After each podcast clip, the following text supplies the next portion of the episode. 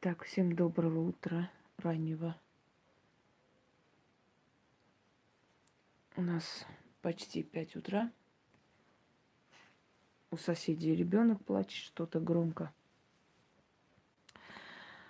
А я перед тем, как отдохнуть, поскольку завал работы перед Новым годом особенно больше, э, решила вам подарить один ритуал. Давно хотела и никак времени не было снять. Дорогие друзья, чтобы иметь представление о кочевниках, о магии кочевников, можете для начала посмотреть ради интереса лекции «Магия кочевников», «Удача кочевников», «Ритуал удачи кочевника Монгола», «Счастливая юрта», «Бир Тенгри»,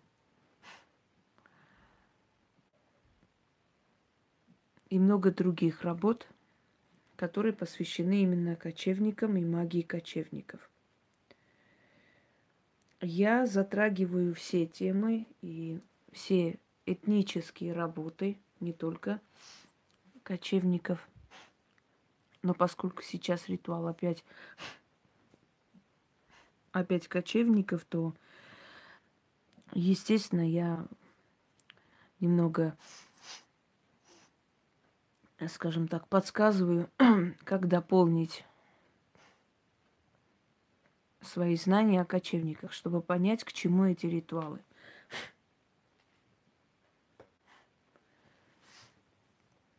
Я как-то вам говорила, что такую огромную торс, толстую тетрадь мне привез, отдал на хранение один мой хороший друг когда-то. Андрей его звали. Сейчас его нет в живых. Он бывший афганец. Э, после войны путешествовал много и в Монголии побывал, и очень увлекался историей, э, скажем, культурой азиатских народностей, монголоидных народностей – и он мне привез э, большую тетрадь, э, скажем, русскими буквами написано монгольских текстов. Многие из этих текстов я использовала в своих ритуалах для того, чтобы усилить те ритуалы, которые я дарила людям –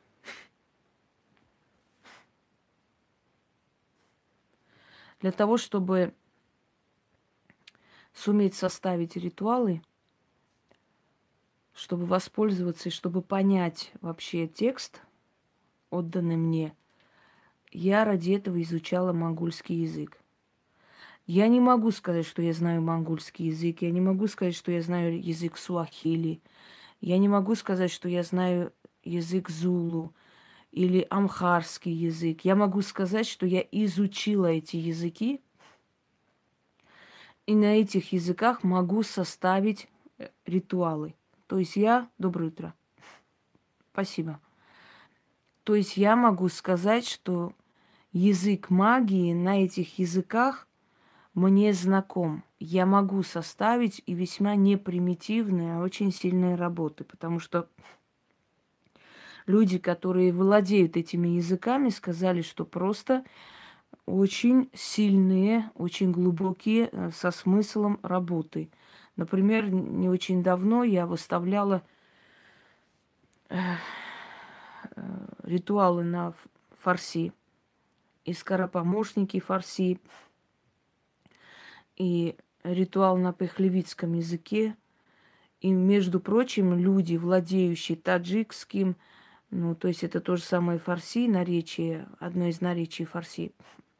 Мне сказали, что просто очень глубокий, очень сильный смысл ритуала. То есть это к тому, что для того, чтобы суметь составлять на этих языках, мне пришлось изучить эти языки. Я не владею ими. Владеть, я считаю, это беглый разговор, когда ты можешь спокойно как бы объяснять, что ты хочешь и так далее.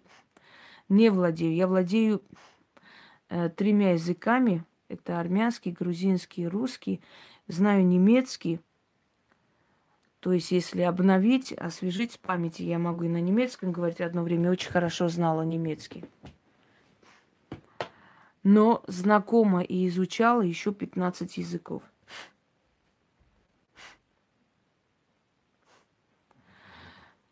Хочу вам сказать, что многие из наших языков это как одежда, а, знаете, одетая наизнанку.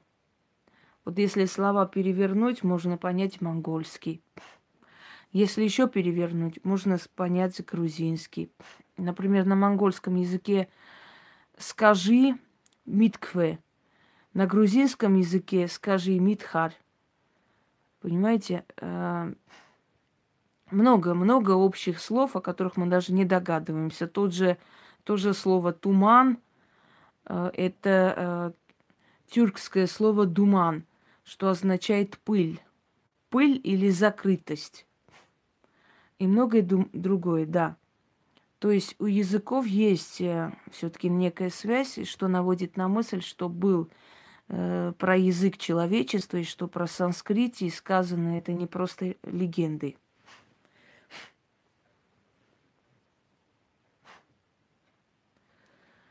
Ну, например, на индуистском языке э, богиня Кали, которая называется черная женщина или матерь или жена э, черной энергии Кали. Слово Кали именно переводится как женщина. На грузинском языке Кали женщина. Понимаете? Ну что еще? Много чего. Например, войнахский язык, если взять ахч, означает деньги, имущество. На армянском языке ахчи Ляхчик, девушка, дочь. Так вот, э, в древние времена, чтобы э, сосватать девушку, нужно было дать огромный колым, то есть огромные деньги.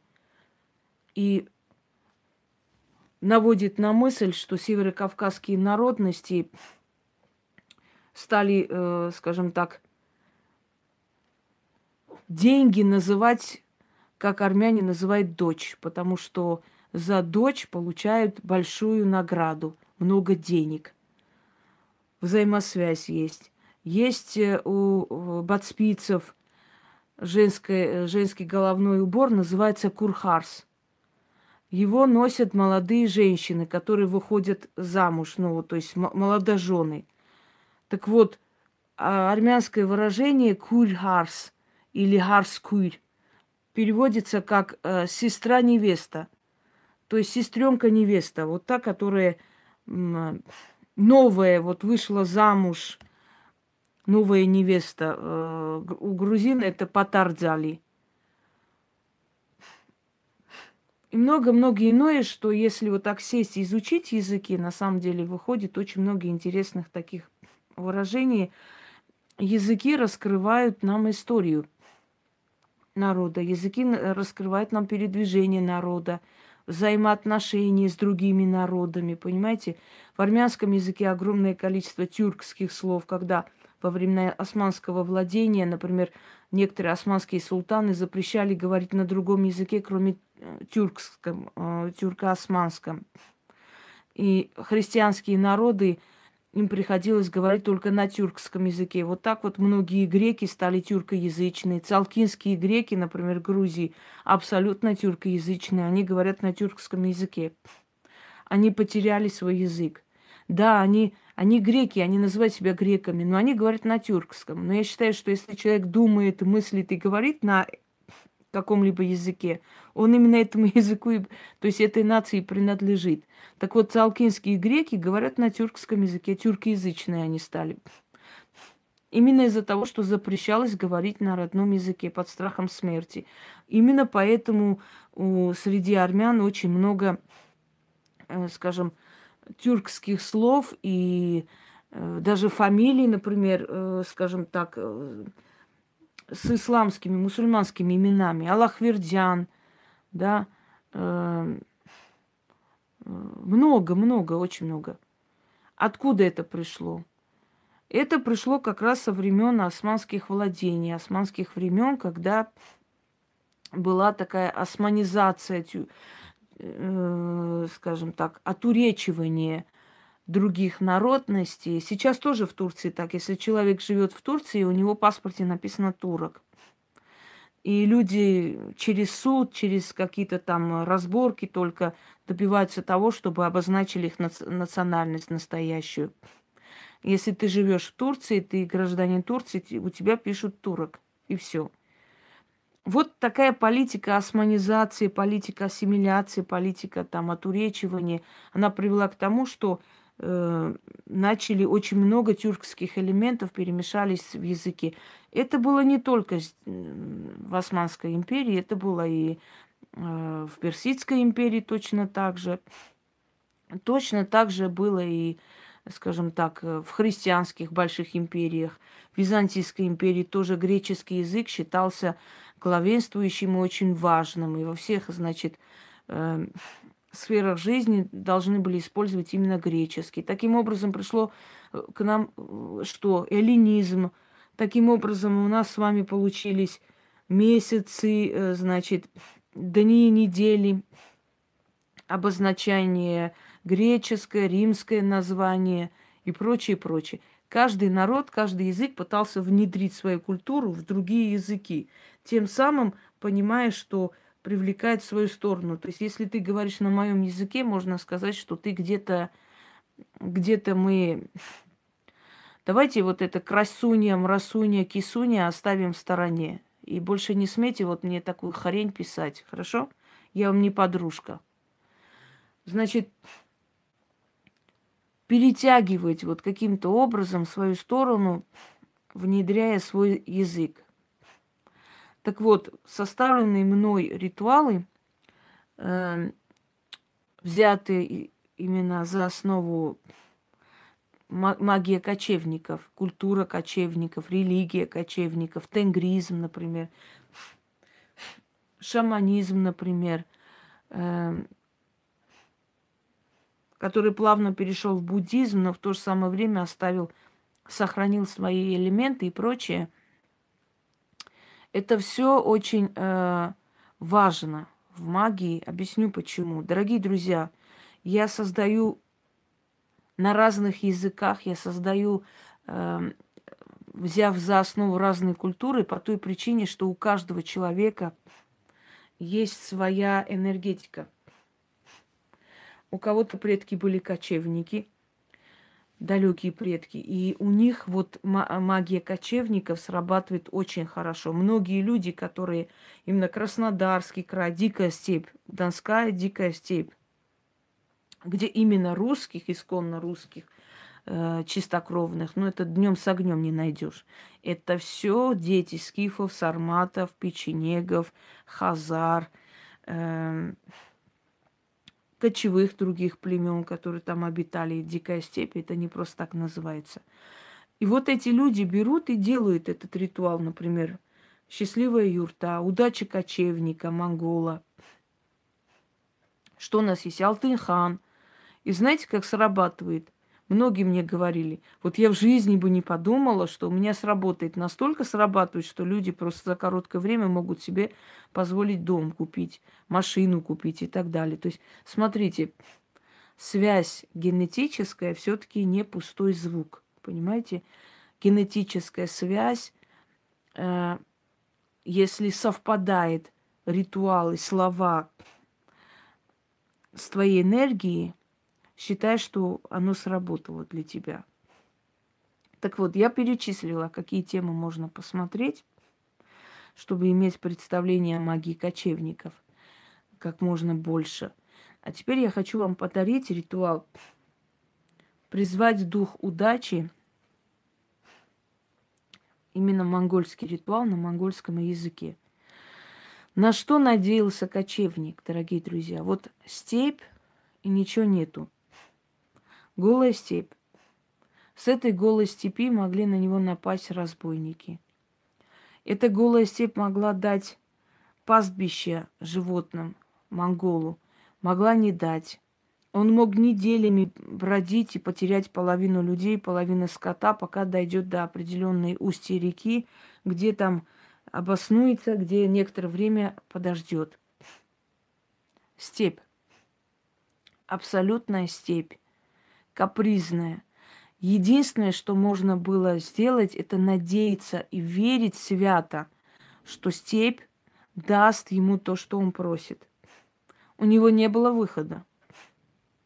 Смотрите, что дала степь кочевнику. Ханство, государство, огромные завоевания и прочее, прочее. Голая степь создала империи. Огромные империи. Ведь многие-многие государства Азии и Средней Азии, да и Монголия сама, и Татарстан, и Башкирия, и Казахстан, Узбекистан, Туркмения – Потом монголы правили Индией. Династия называлась династия великих моголов.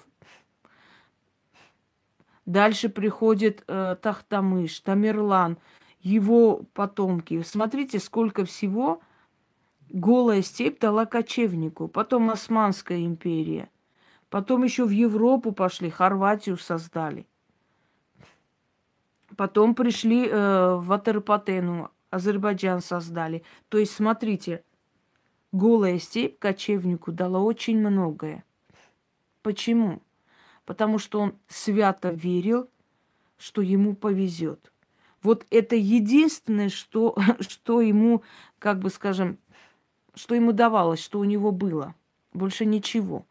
Просто вера в себя, в то, что я получу свою меч и походы. Все. Так вот, когда вы представляете, что жизнь это голая степь, и вы думаете, ну что мне даст жизнь? Какие перспективы? Ничего не вижу, ничего не знаю. Где, что? Вспомните кочевников, которым голая степь дала империи, страны, на которых они сейчас живут. Это огромные страны, это огромное население. Какая-то страна очень передовая, какая-то средняя. Но, по крайней мере, голая степь дала этим людям государственность. Правда ведь? Так вот, у кого есть хоть капля крови кочевников, делайте ритуалы, связанные с кочевниками. Оно очень причем здесь красивая степь? Вы о чем сейчас? Красивая она или некрасивая? Дело не в этом. Дело в том, что степь абсолютно голая, и оттуда дается нечто, приходит. Понимаете, по вере их и далось им. Они верили, что обратятся к своим богам, и голая степь им даст перспективу и возможность на хорошую жизнь. Так и происходило бесконечное уважение и вера в то, что они получат. Даже если они не видят там ничего, оно скоро появится у них. Теперь.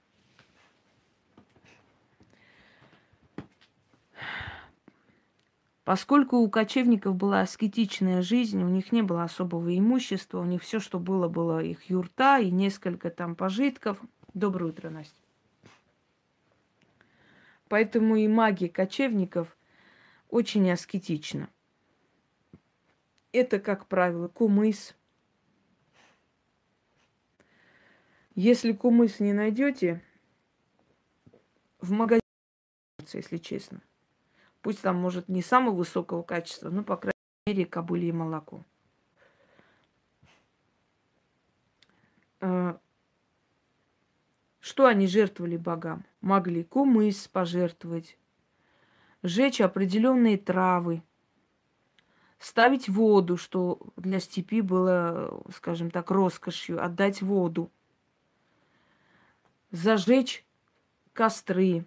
Послушайте, уважаемые, хватит, прекращайте мне вот, я, если родилась там, перестаньте, пожалуйста, этот примитивизм. Я не сказала, что этот ритуал нужно делать только тем, кто родился в степи или в Казахстане, или, или, или в Крыму, или еще где-нибудь. Я сказала, если у вас есть капля крови кочевника, а у нас, может быть, у каждого есть какая-нибудь капля крови кочевника, оно получится быстрее. Хотя, может, человек из Америки это сделать, и у него прекрасно получится. Понимаете, это, это просто пример, что те, у которых есть эта капля крови, они сказали, у них получилось на ура. И остальным тоже получится, в принципе. Спасибо. Теперь нужно брать молоко в руки, зажечь фомиам или благовоние. Ну, лучше фомиам. Он как бы и лучше горит, и качественнее, и дольше. Так, секунду. Знаете, вспомнила про фомиам. Я как-то снимала про ладан и прочее, прочее защищает человека. Самое смешное, когда магуйки, ну, абсолютно необразованность, реально. Вот абсолютно необразованность. Вот колхоз. Где-нибудь что-нибудь прочитали, где-нибудь чего-нибудь, и вот плещут умом. Когда вот эти вот колхозные магуйки говорят, что э, если держать в сумке ладан, то отпугнет черную силу. Это так смешно. Дорогие друзья, когда был создан ладан, между речи еще в древних временах, вот этот ладан зажигали в храме темных сил. Представляете? А какие-то умники считают, что ладаном можно спугнуть темную силу. Это так смешно. Вообще, если честно, вот вся религия, она настолько примитивна, вот настолько примитивна, считается, что кусок металла – Э, изображающий крест, спугнет сатану. Считается, что ладан спугнет темную силу, то есть ту силу, которым по миллиону лет какой-то кусок дерева может спугнуть. Представляете? Почему я никогда в жизни вам не говорю какие-то там э, что-то носить, чтобы кого-то спугнуть? Потому что нереально спугнуть эти силы физическими какими-то элементами. Дорогие друзья, весь мир – Вся Вселенная принадлежит этим силам. Как вы считаете, их может спугнуть какой-то кусок металла или кусок ладана, который всего лишь дерево, понимаете, Фи- физиологическое дерево из него сделано. Это настолько примитивно и смешно.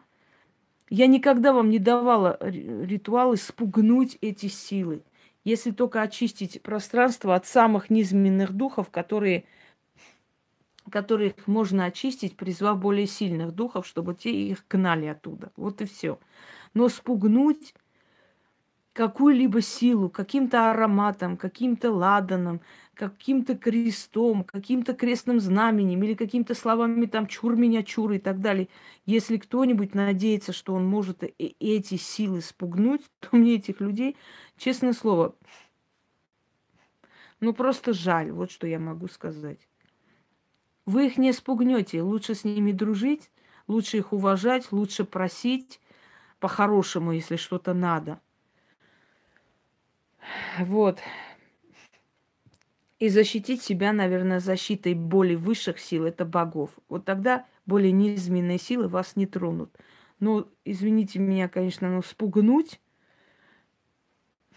это знаете, о чем говорит? Это невежество необразованность и собирание вокруг себя таких же необразованных колхозников, которым ну, очень нравятся вот эти все христианские сказки по поводу того, что крестное знамя сатану запугает, что ладан там чертей гонит, что крест, если носить или там с крестом ходить, то у тебя вообще ты под защитой э, Господа Бога и все как такое, и от тебя там сам дьявол убегает. Это так смешно. Это так смешно, реально смешно. Ой. Ну что делать? Это их курятник, пускай они пугают кого хотят ладанами и чем-то еще. Дорогие друзья, ну как ты их спугнешь? Что для них означает твой кусок металла? Ничего ровным счетом. Ровным счетом ничего. Это всего лишь металл, понимаете? Металл, который для них ни хрена ни, ни вообще не значит. Спугнуть крестом сатану, дьявола и так далее, это все равно как,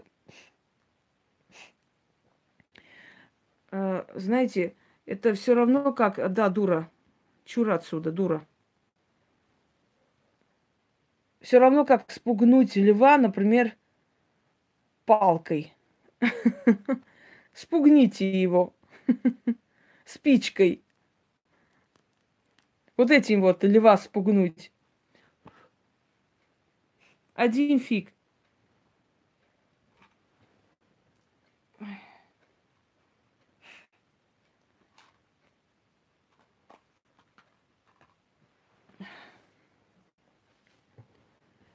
Ну вот именно.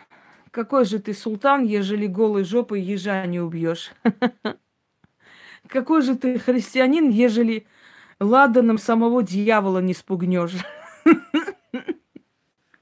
Сами называют его князь тьмы, что ему подвластно все на земле, и какой-то херней его пугают.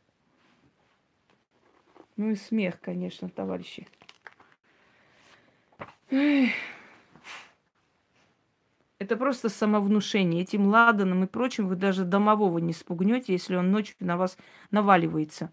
Даже его не спугнете. Когда домовой отходит, скажите мне, когда он отпускает, отступается, когда ты говоришь к добру или к злу, или отпусти, пожалуйста, меня, или освободи меня, пожалуйста, ты просишь. Вот когда ты просишь, он отходит.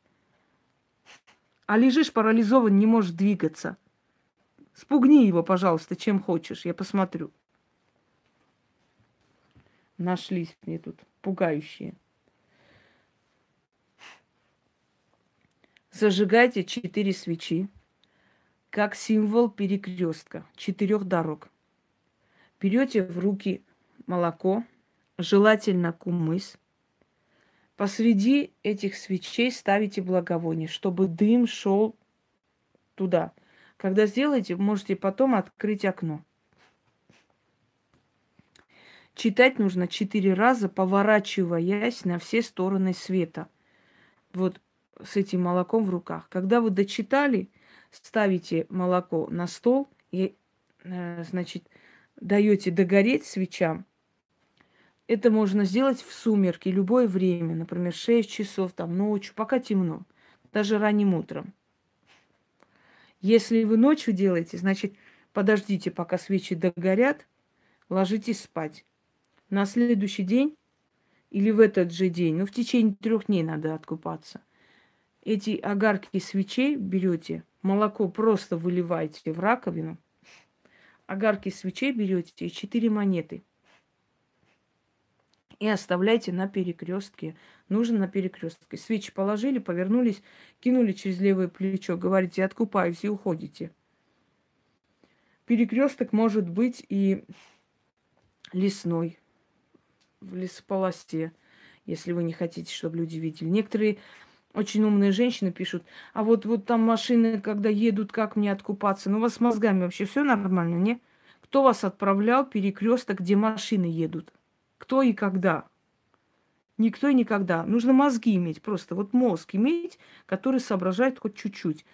Вот там в машине ехали, я не смогла откупиться. Хорошо, что вы еще не встали, когда КАМАЗ ехал там, чтобы как раз откупиться на веки вечные. Вы не понимаете, что вы вот просто, ну, у меня слов нет.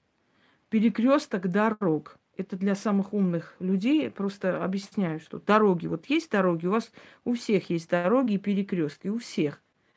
В школу идете или еще куда-нибудь, прям возле вашего двора есть там перекресток, понимаете? Не ходите, не становитесь под эти, под грузовики ради всех богов. Мне еще не хватало, чтобы вы там еще откупались. Вы лучше сходите на МКАД, там хорошие перекрестки, там как раз откупитесь, и вас откупят. Ну реально, ну вот мне слов нет. Итак, читать нужно четыре раза. Если не втерпешь, перепишите. Или подождите, пока Яна напечатает. И дадим ей несколько дней отдохнуть. Не к спеху прямо. Потому что она устала, она сегодня целыми, целый день отправляла книги. Вы знаете, что она такой человек, что если она за что-то берется, она доводит до конца, но все равно особо тоже мы не должны, правда, наглеть уж. У нее есть тоже семья и свои дела и прочее, прочее. Она человек. Начали. О агу тенгри, табу хентай, мечильш, байна, намайк, сон сон, о менхин, бурхан. Илгерсиус, Амжилт хусье, дугер больно, некноус, эйлгет, байтлар, алтант бамьоно, юслет, адлел, баяллак. По слогам читаю, чтобы вы понимали. Илгех агу. Бурхан Тенгрисюнс, Амжит Хюсье, Сансох, Мии Залбирал, Байгаралай. Я могу, конечно, читать на монгольском, э, скажем так, стиле, но вы не успеете просто. Монгольский язык, он очень быстрый. Я читаю по слогам. Хотя в произношении, да, именно на монгольском оно может неправильно звучит хотя слова правильные.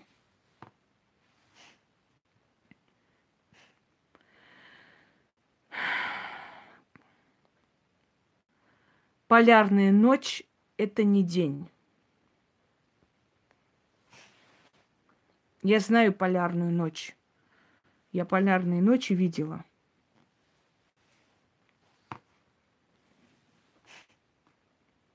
О, ангру, ангу тенгри. та бухентай. Мечижут байна намайк сонсон. Омёхин бурхан. Бурхан бог. Илгерсюс амжилт хусие. Дургех болно. Нек ноос Эйолдек, Байдаллар, Алтант, Бамьонно,